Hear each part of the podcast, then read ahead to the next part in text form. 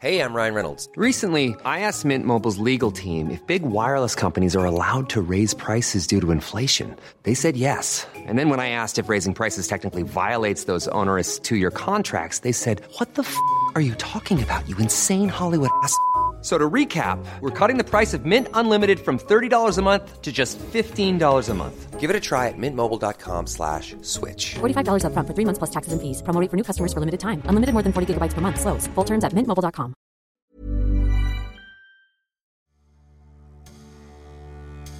L'histoire de Donald Thomas dépasse les frontières de l'improbable. Le Bahaméen a découvert le saut en hauteur à 21 ans, presque par hasard, à la suite d'un pari entre amis. Du jour au lendemain, il a abandonné le basket pour se consacrer à sa nouvelle discipline. Un an et demi plus tard, il était champion du monde.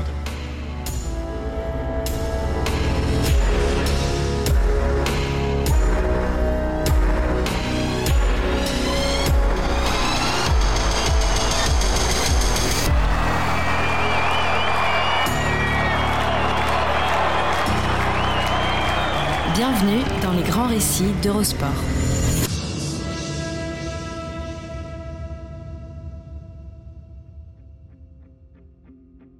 Bienvenue dans Les Grands Récits, le podcast d'Eurosport qui vous plonge dans la folle histoire du sport, entre pages de légendes, souvenirs enfouis et histoires méconnues.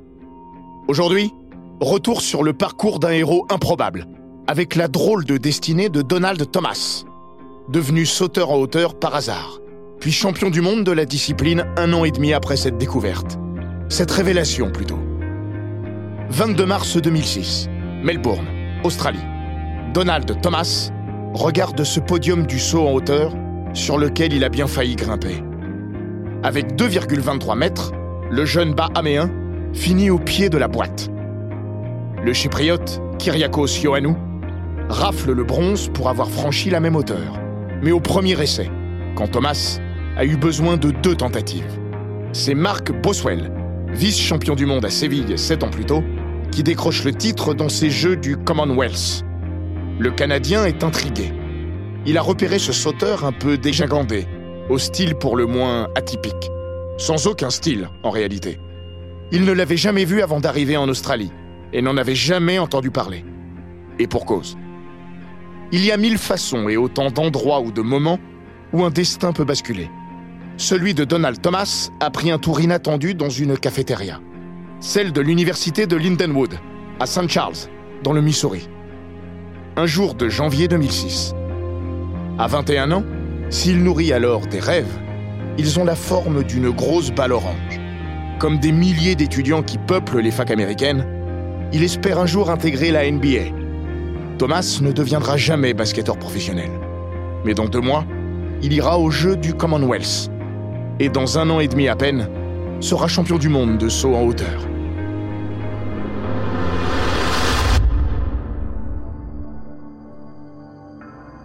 L'histoire de Donald Thomas ne ressemble à aucune autre. Si quelqu'un lui avait prédit un tel destin, il aurait sans doute rigolé ou indiqué l'asile le plus proche. À juste titre, on ne s'improvise pas champion du monde. Atteindre les sommets d'une discipline requiert des années de pratique, d'efforts, de sacrifices. L'athlétisme, Donald Thomas n'y a jamais goûté, ni de près ni de loin. Il n'y avait même jamais pensé. Pour tout dire, il n'y connaissait rien. Son truc à lui, c'est donc le basket. Comme beaucoup de gamins nés dans la première moitié des années 80, il a été biberonné à la Dream Team et a grandi au rythme des accomplissements de Michael Jordan. Il a débuté le basket à 7 ans, aux Bahamas. Et il n'est pas mauvais à tel point que ses qualités lui offrent un sésame pour rejoindre le cursus universitaire américain. À Lindenwood, Thomas étudie la comptabilité et le marketing, tout en intégrant l'équipe au poste d'arrière. Il lui manque une poignée de centimètres pour le poste, 1m90, et avec ses 70 kilos tout mouillés, accuse un déficit en termes de densité physique.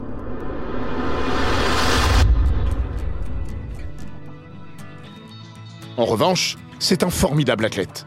Un basketteur monté sur ressort, à la détente verticale phénoménale. 93 cm, quand la moyenne des joueurs NBA avoisine les 70. Quand il monte au dunk, le natif de Freeport fait mouche presque à chaque fois. Ce jour d'hiver 2006, À la fin d'une séance d'entraînement, il fait le show en claquant dunk sur dunk. Un de ses coéquipiers lui adresse alors un de ces défis qui n'ont pas grand sens, qu'on ne prend pas avec davantage de sérieux qu'ils ne sont lancés. Mais ce défi-là, Donald Thomas va le relever. Tout va partir de là. Après son festival, il fanfaronne en débarquant dans la cafétéria. Vous avez vu cette détente? Un de ses comparses lui dit de se calmer. Arrête un peu, tu serais même pas capable de passer 6 pieds 6 en saut en hauteur. Soit 1m98. Ça tombe bien. Dans le gymnase, il y a un sautoir. Paris tenu. On place la barre à la hauteur convenue. Donald Thomas met un billet sur la table et s'exécute. En survêtement, lesté de grosses baskets plutôt que de pointes, bref, dans une tenue tout sauf adéquate à la pratique de l'athlétisme, il saute. N'importe comment. Mais oh Il efface la barre et même bien davantage. Son saut ne ressemble à rien. Un vague Fosbury. Une technique qui lui échappe complètement.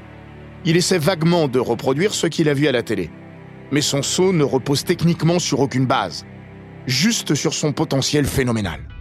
Deux jours plus tard, pour ce qui est seulement le troisième saut de sa vie, le Bahaméen franchit 7 pieds, soit 2 mètres 13. C'est le vrai déclic. Il aime raconter Depuis ce moment-là, je fais du saut en hauteur.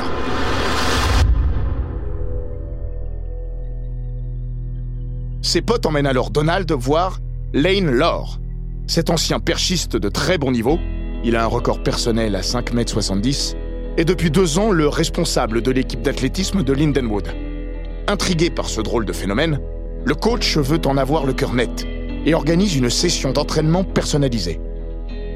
À l'issue de celle-ci, Thomas effectue un nouveau bond de géant en avant en passant une barre à 2,22 m. C'est le septième saut de sa vie. Il ne pratique la hauteur que depuis cinq jours. L'or se rend à l'évidence.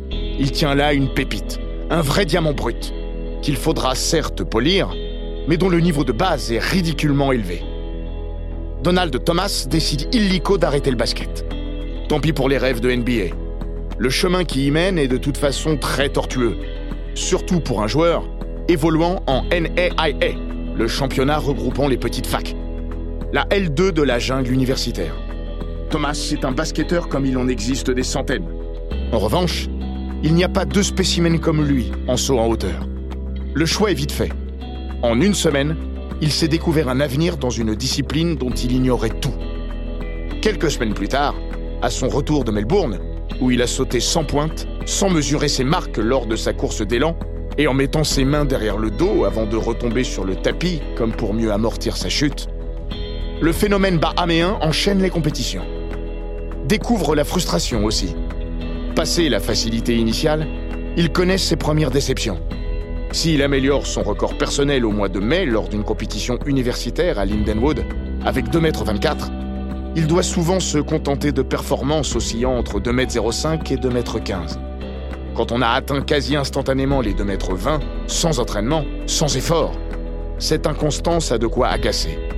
Le plus dur commence.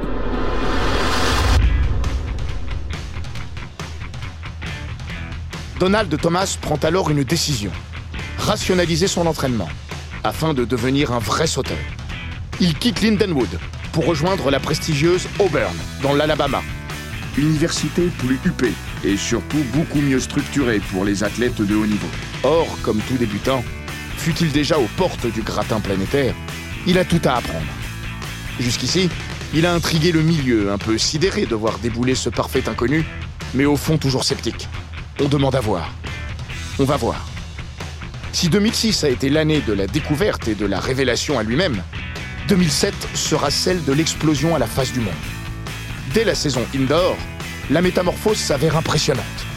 Le 27 janvier, à Gainesville, Donald Thomas s'affranchit pour la toute première fois du cap des 2,30 m. Il récidive le 10 février, à Fayetteville.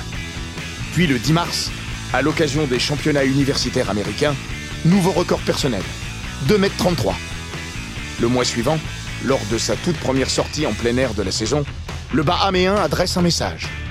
À domicile, lors du Auburn Invitational, il signe la meilleure performance mondiale de l'année, 2m34. Pour la concurrence, le rire devient grimace.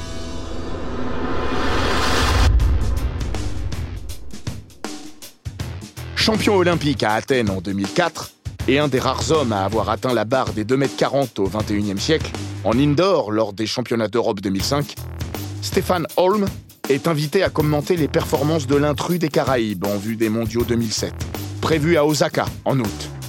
Le Suédois flaire le danger. Je ne le connais pas encore très bien, mais je sais une chose. Si vous êtes capable de sauter 2m34, vous êtes une menace dans un grand championnat. La presse aussi commence à s'intéresser au cas de ce champion naissant, pas comme les autres. À deux mois des mondiaux, le New York Times lui consacre même un long article. Il en ressort d'abord son immense foi en ses capacités, mais aussi son coup de cœur pour ce sport où il s'exprime seul, lui qui ne s'était jamais aventuré en dehors d'un collectif. Thomas confie J'ai une immense confiance en moi. J'aime l'énergie que me donne la foule dans le stade. Mais surtout, je suis l'unique responsable de ce que je fais. En sport co, si vous perdez, vous pouvez toujours vous demander à qui la faute. Ici, la question ne se pose pas. Ralph Spry, son coach depuis qu'il a quitté Lindenwood pour Auburn, ne tarit pas d'éloges sur son joyau. Il est l'athlète rêvé. Il écoute beaucoup et il ne fait jamais rien de travers. Non seulement à l'entraînement, mais aussi dans la vie. Interrogé sur l'aspect exceptionnel de la progression de son poulain, Spry juge Il a le corps idéal pour le saut en hauteur. Beaucoup de basketteurs feraient de bons sauteurs, comme Vince Carter, par exemple. Mais il l'avoue, le cas n'est pas forcément duplicable dans ses proportions. Si j'avais la formule magique pour créer un autre Donald, je serais millionnaire. Jusqu'ici, Donald Thomas s'avance encore dans son coin, sans se frotter au ténor de la discipline. Alors, le doute subsiste, toujours.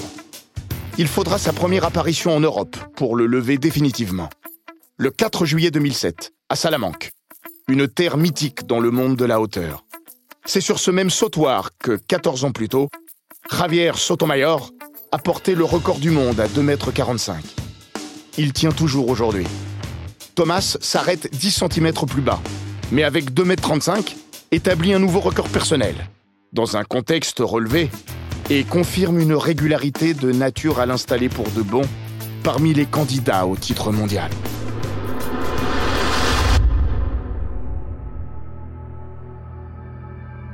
À Osaka, les championnats du monde annoncent une foire d'empoigne.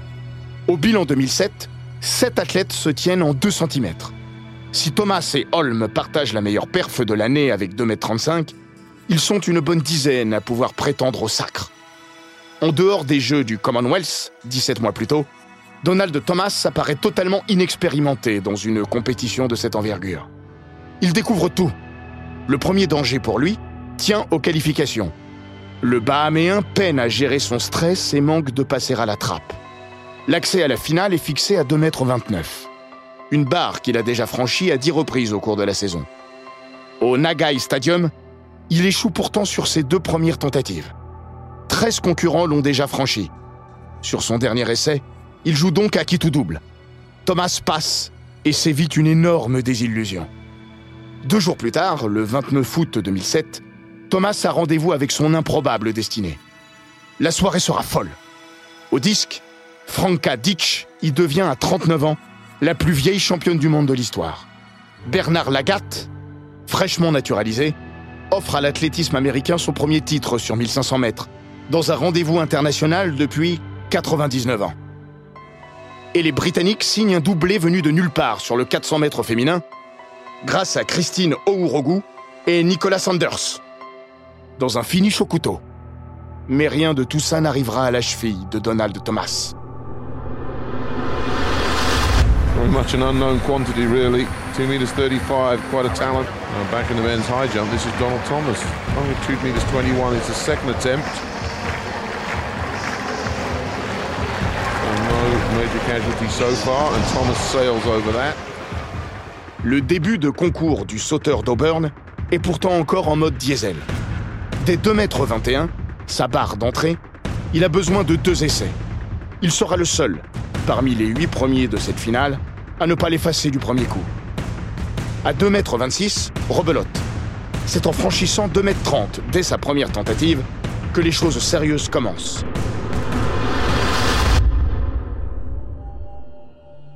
À cette marque, ils ne sont plus que 6 en lice. L'écrémage se poursuit à 2,33 m. Stefan Holm now, 233. And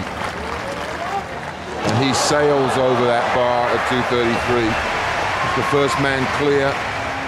So Rybakov taking his first attempt at 233. And he goes clear as well. Now, second attempt. This is Kyriakos Ianu. Two men clear at their first attempts. And goes clear as well. That's a great jump for him. Adds a centimetre to his national record for Cyprus. Well, what a good jump for this Cypriot athlete.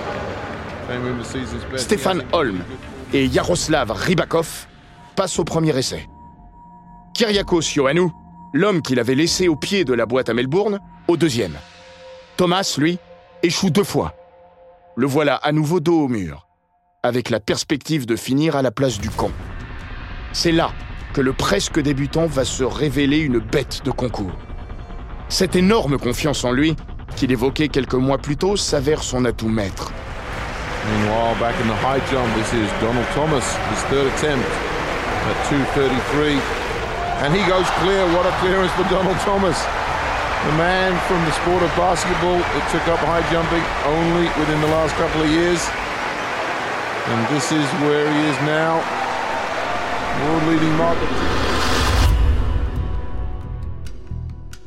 Non seulement il passe 2m33, mais derrière, il est le seul à dompter les 2m35 sur son premier saut. L'immense majorité des spectateurs et téléspectateurs découvrent alors le bonhomme et sa technique peu commune, avec le buste penché vers l'avant dans la course d'élan, et surtout ce battement de jambes une fois dans les airs.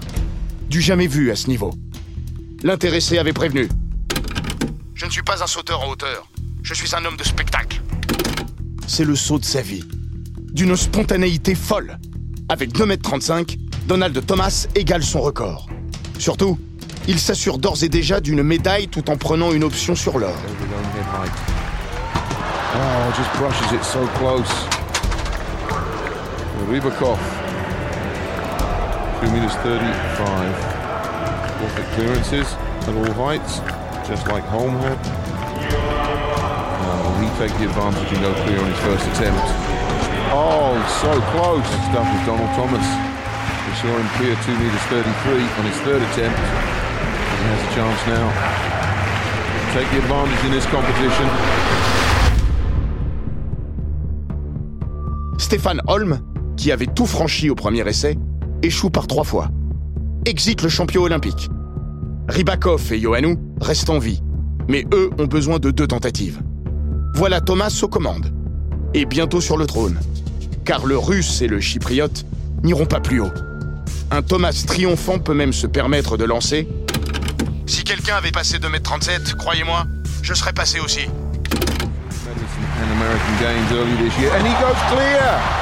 Donald Thomas goes clear at 2 meters 35, the man that started high jump only two years ago.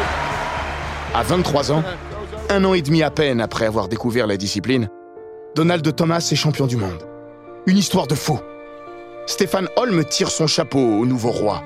Le Suédois, beau joueur, lance. C'est moche, mais putain, qu'est-ce que c'est efficace. Il avait donc eu raison de le prendre au sérieux. Il a failli sortir en qualification. Il a failli sortir à 2m33. Il était déjà en difficulté à 2m21. Mais il est resté dans le concours et je sentais que tant qu'il était en vie, il était dangereux. Je l'avais toujours dit. C'est pas un grand sauteur, mais c'est un grand champion. La formule est à envisager comme un compliment, non une critique. Elle témoigne surtout d'une grande justesse. Donald Thomas a affiché un caractère épatant. Il a gagné au moins autant avec la tête qu'avec le reste.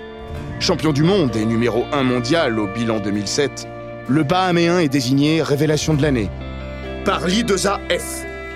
La moindre des choses. Son ascension interroge.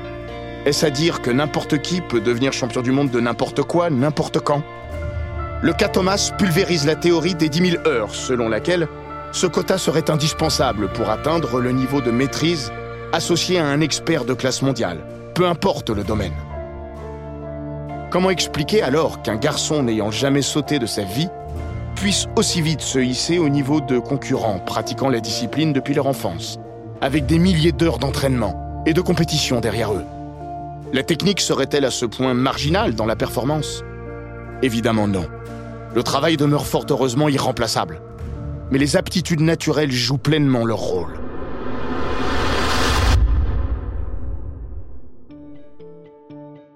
Dans un ouvrage captivant, The Sports Gene, sorti en 2013, David Epstein, journaliste œuvrant chez Sports Illustrated, évoque l'inégalité des aptitudes naturelles de chacun.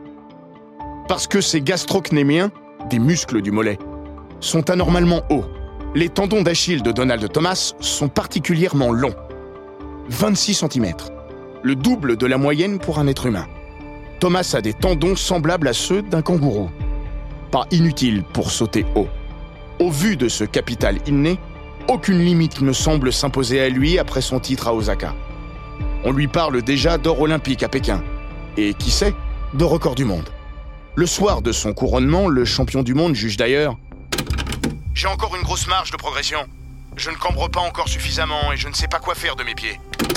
À l'entraînement, il assure avoir approché plusieurs fois les 2m40. J'étais bien au-dessus de la barre, mais j'accroche avec les pieds.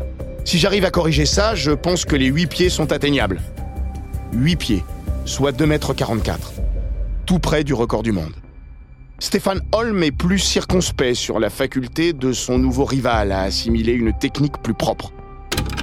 Aujourd'hui, il a la partie la plus facile, celle qui ne se travaille pas. Mais c'est difficile de changer la façon dont vous passez au-dessus de la barre et de modifier sa technique.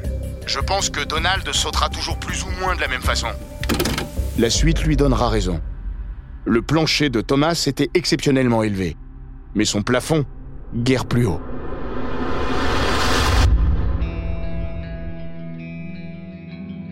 À l'aune de ses débuts stratosphériques, la carrière du sauteur des Bahamas sera pendant des années considérée avec une certaine sévérité.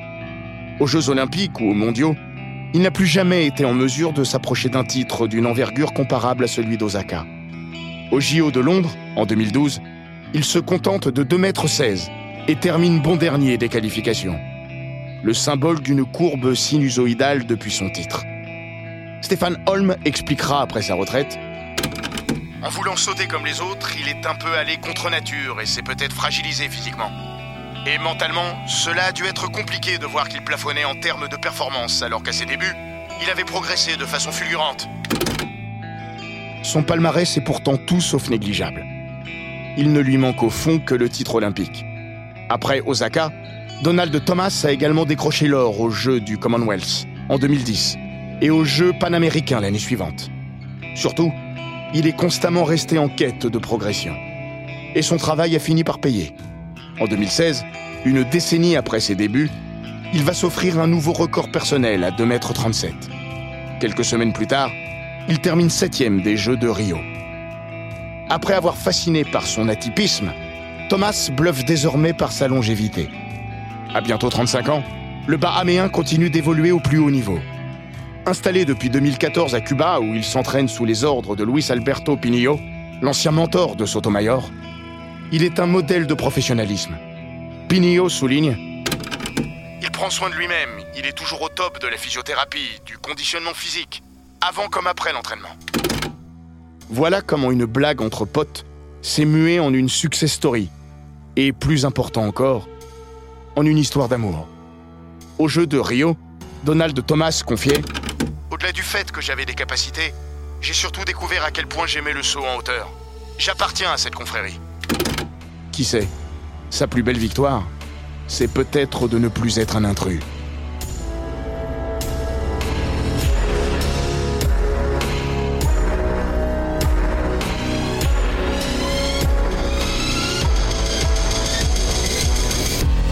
Cet épisode des grands récits d'Eurosport a été écrit par Maxime Dupuis. Il est raconté par Florian Bayou, monté par Gilles Bavulac et produit par Bababam. N'hésitez pas à vous abonner, commenter, partager et noter ce podcast sur Apple Podcast, Google Podcast, Castbox, Spotify, Deezer et toutes les plateformes audio.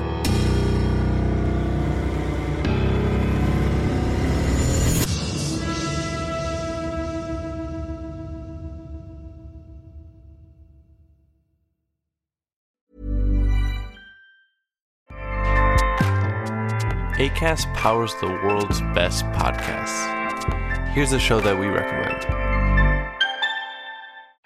This is Roundabout Season 2, and we're back to share more stories from the road and the memories made along the way. We're talking rest stops, if we're stopping to get gas. You will be timed. you will be for sure. Misguided plans. I grew up in the city, so I have like, you know, a healthy fear of real extreme darkness. this was like wilderness a lot of laughs. Y'all weird, but you, yeah, you, you were different. Like you were real different, bro. I can't really put my finger on it. And so much more. Just goes to show that unexpected yeah. things sometimes are the best when it comes to a road trip. Roundabout Season 2, presented by Nissan, is live now with new episodes rolling out every Thursday. Listen and subscribe wherever you get your podcasts.